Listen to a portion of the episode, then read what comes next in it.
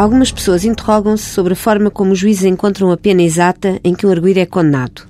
A pena é encontrada através de um processo algo complicado, que não é automático, nem matemático, nem sujeito a regras rígidas. A lei não define o número de anos exatos em que deve ser punido cada crime.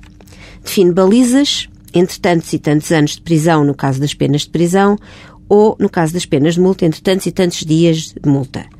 Por exemplo, olhando para um dos crimes mais graves previstos no nosso sistema jurídico, um homicídio simples, é punido com uma pena entre 8 e 16 anos, mas se for particularmente grave, praticado com especial censurabilidade, já a pena pode ir de 12 anos, o mínimo, a 25 anos de prisão, o máximo.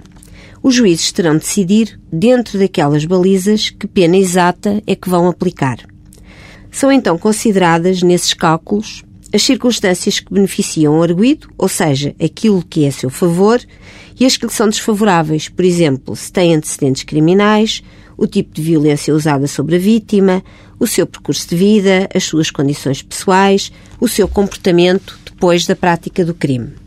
A partir daí avalia-se a gravidade dos factos, as necessidades de segurança da comunidade e a necessidade do arguído sofrer uma pena para não voltar a praticar novo crime. A pena não é hoje vista apenas como um castigo, mas sobretudo como uma medida que a sociedade aplica para que o condenado não volte a praticar novos crimes.